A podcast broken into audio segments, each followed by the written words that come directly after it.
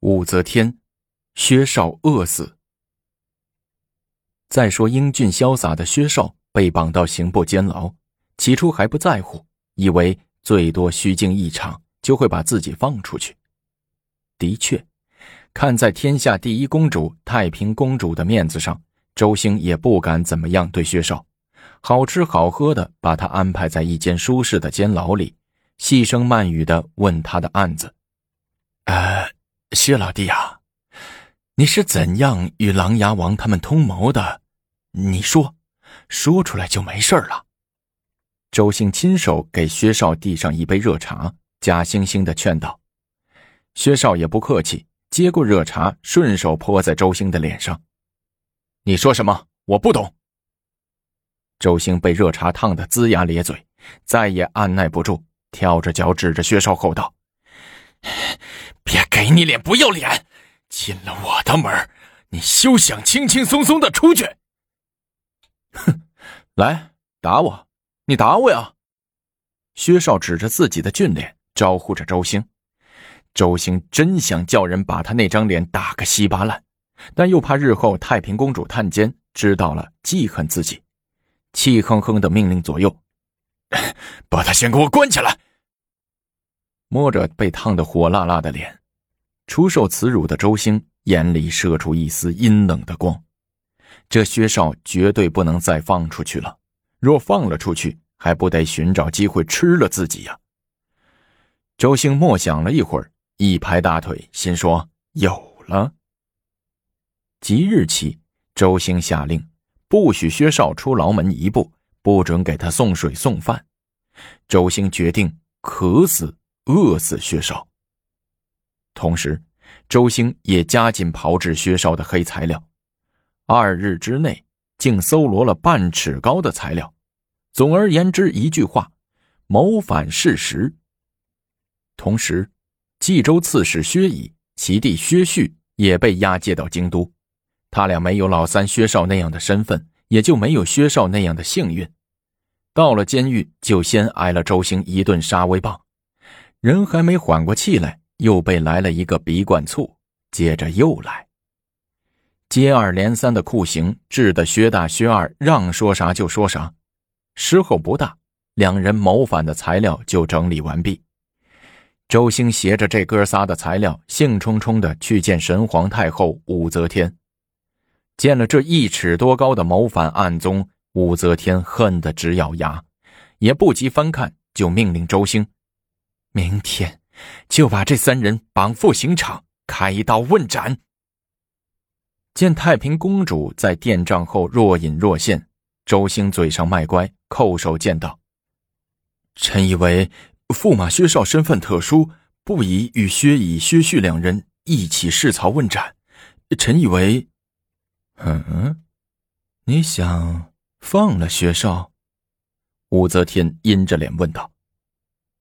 放了当然不可能，周兴叩首道：“臣以为弑曹问斩驸马有损于太平公主的形象，臣想让他在监牢里自尽，悄悄的给他留一个全尸算了。”武则天点点头说：“就按照你说的去办吧。”十月辛酉，冀州刺史薛乙及其弟薛旭被斩于市曹，薛绍。也于同日饿死在监牢中。十一月已有，司徒青州刺史霍王李元轨以知情不告罪，废袭黔州，再以见车，行至陈仓而死。江都王李旭、殿中监成功裴成先皆戮于世。在周兴大行淫威、大行杀戮之时。另一个酷吏来俊臣在一旁也摩拳擦掌，他不甘落后，欲分一杯羹。这天备了份厚礼，专门到周兴的府上拜求周兴。进了周府的大门，见着处处精工细雕的昔日的韩王府，来俊臣眼不够使的，瞄这儿瞄那儿，恨不得据为己有。周兴正歪坐在花厅的坐床上玩赏鹦鹉，两个鹦鹉在笼子里蹦蹦跳跳。这时，来俊臣在仆人的引导下，弓着腰进来，毕恭毕敬的给周兴磕了个头。周兴嘴里哼了一声，算作打理。来俊臣二话没说，先双手呈上礼单。周兴接过来一看，方眉开眼笑，热情的招呼道：“哈哈哈，坐坐坐，搞东西！”鹦鹉瞅着来俊臣骂道。来俊臣对周兴称赞道：“ 周大人的新居真是圣宅宝地呀，连鹦鹉都这么机灵逗人。”啊，托神皇太后的福啊！周兴摸了摸后脑勺，感慨的说：“ 大人精明干练，办案有方，所以才有太后的眷誉呀。”来俊臣进一步的吹捧道：“哈哈哈哈哈哪里哪里呀！”周兴高兴的哈哈大笑说：“你居求方面也很有研究啊。”来俊臣叹了一口气说：“ 每日见大人风里来雨里去，为国操劳，拘训囚犯，俊臣恨不能上去分担一二。一介。”周兴一听，哈哈大笑，打断了来俊臣的话，手指着他说：“！哈哈哈！哈你是不是又想干大事了？” 求大人栽培，来俊臣离座，跪在地上磕头。好，周兴大度的说一声，从案上拿起一份材料，抛到来俊臣的跟前，说：“这个案子交给你办了。”来俊臣忙拾起材料，上面写着要拿问的人的黑名单：连州别驾鄱阳公李嫣，陈州别驾汝南王李伟。广汉郡公李密，汶山郡公李真，零陵郡王李俊。看完黑名单，李俊臣小心的问周兴：“这是不是要搞一场大清洗，为李氏宗室释除啊？”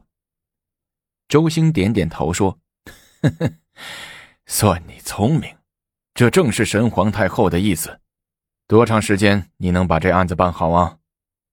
来俊臣拍着胸脯说：“嗨，也就是十天八天的事儿，人抓齐了，这案子就算办完了。”七月，来俊臣等人押着继王李慎，挑着二百多颗人头，雄赳赳、气昂昂的赶回了京城洛阳。来俊臣此行贝州，不但破获了二百多人的谋反大案，而且顺手又把纪王给押了回来。武则天大为高兴。很快安排时间在朝堂接见了他们。哪个是义民王弘毅呀？武则天坐在龙椅上，高高在上。小的就是。王弘毅是来俊臣手下的悍将，此次贝州之行，王弘毅出力不小。听太后问及，他连忙趴在地上，头磕在垫砖上，嘣嘣直响。武则天笑着说。你此行劳苦功高，就去刑部吧，由周大人安排你事儿干。谢陛下隆恩。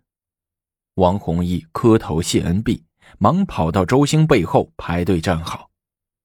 见王弘毅的官比自己还大，一旁的来俊臣急了眼，眼睛不住的瞅周兴。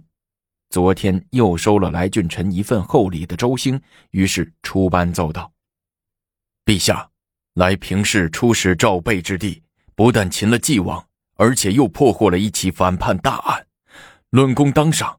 臣斗胆为来平氏请功。这时，地官尚书简教纳言同平张氏魏玄同出班奏道：赵备之地二百多死囚，未经刑部核准，来俊臣就自行处决，蔑视司法程序，其罪非浅。且赵备之地百姓聚众谋反一案疑点颇多，殊不能令人信服。臣以为，未等魏玄同说完，武则天就摆手禁止住他。对谋反叛乱之人，要速判速决。来爱卿办案神速，临事果断，本宫很欣赏。来爱卿听风。来俊臣一听，一下子扑倒在地上。话也说不出，只是一个劲儿的大磕响头。封来俊臣为正五品御史中丞。谢陛下隆恩。一家伙升了三级，来俊臣兴奋异常，当即表忠心说：“君臣是为陛下的江山社稷尽心尽力。”武则天笑了笑，问：“你打算怎么处理纪王啊？”回陛下，纪王李胜的案子已经审理完结，先是他密谋参与越王谋反案，再就是这次赵被百姓聚众谋反案，纪王也逃脱不了干系，一律当将纪王处斩。斩就斩吧，武则天轻描淡写的说：“对谋反之人，无论什么时候、什么地方，都要毫不手软。”立秋了，天渐渐的冷了。这天，周兴派人到山里弄了一些时兴的野味儿，请了御厨做成美味佳肴，在府中宴请武承嗣。席间，周兴亲自把盏，极尽奉承之能事，小心翼翼的探问武承嗣：“呃，如今唐之宗室收拾的差不多了，不知神皇何时将登大位呀？”武承嗣伸出一个指头，在周兴眼前晃了晃，笑而不语。呃，还有一年就登基。周兴伸着脖子问。武承嗣点点头。周兴忙双手奉上一杯酒，说：“ 神皇太后大位，公当为皇嗣，属下一向忠心追随大人，以后还望公多照顾属下呀。”武承嗣接过酒杯，一干而尽。打着酒嗝，志得意满地说：“哼，谁为我武氏江山做了贡献的，太后不会忘记他；我武承嗣更不会忘记他。你周兴在诛灭李氏诸王方面是立了大功的，太后大享之际，在宰相的班子人选之事上，我会让太后考虑你的。”周兴一听，喜上眉梢，忙拉开椅子。跪地谢过。这时，武承嗣又哼了一声，拉长声调说：“不过呢，请大人指教。”周兴忙拱手说道：“这唐之宗室虽杀的差不多了，但仍有少数人还留存在世上。”武承嗣掰着手指头数道：“比如……”汝南王李颖那一支宗室，还有故太子李贤的两个儿子，啊，还有庐陵王李显、睿宗儿皇帝李旦。周兴一边恶狠狠的说着，一边立起手掌，做了一个砍头的动作。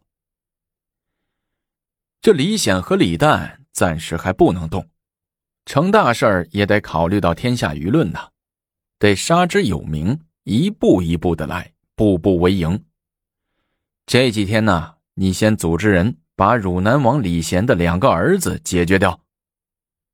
周兴点点头，这事儿好办，我马上就安排人罗告他们。明儿早朝时，我就上表给太后。这周兴的手下豢养无赖数百人，专门以告密为业，只要说要扳倒谁，周兴马上就安排他们共同罗告。千里响应，欲诬陷一人及数处别告，皆是事状不易，已获上下。果然，第二天早朝时，众臣朝贺毕，周兴就捧着厚厚的一叠状子出班奏道：“臣启奏神皇太后，臣接到数份状纸，均告汝南王李颖及其宗党近日行动诡秘，整日聚在一起，密谋作乱。”故太子李贤的两个儿子安乐郡王光顺、前为郡王守义，皆有不轨行为，常和汝南王凑到一块说陛下的坏话，伏请陛下裁处。武则天一听，心里就有了数了，当即颁旨：既然如此，此案就由卿审处，这些谋反分子要从重从快，绝不手软。这时。太子太保纳言、裴居道出班奏道：“安乐郡王前为郡王，乃陛下之孙，一向安分守己，身居府中，足不出户。说陛下的坏话，不足为信呐。